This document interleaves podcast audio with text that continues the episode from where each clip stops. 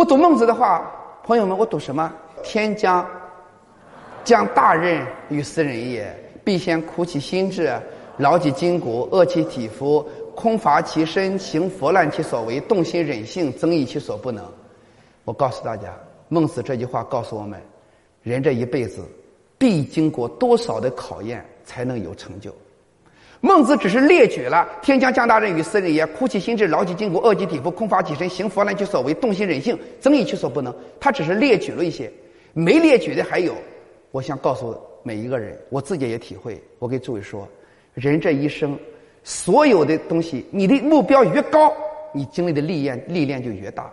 朋友们，上天怎么让你承担责任啊？好比说，这里有一袋大米是两百斤，上天把这个大米要给谁？这个两百斤的大米让谁去扛？必须得测测你的肩膀有没有这个能量。我说的对不对？怎么试你有没有这个肩膀？那得让你吃点苦头，朋友们。而且我还告诉大家，这一辈子对失败怎么看？失败是上天对你最好的提点，因为你做事只要你遇到失败了。一定是这个地方有弱点，你看我说的对不对？一辈子不要怕失败，任何时候你遇到失败了，一定是这个地方有弱点。如果你在这个地方没有弱点，你是不会失败的。我说的对不对？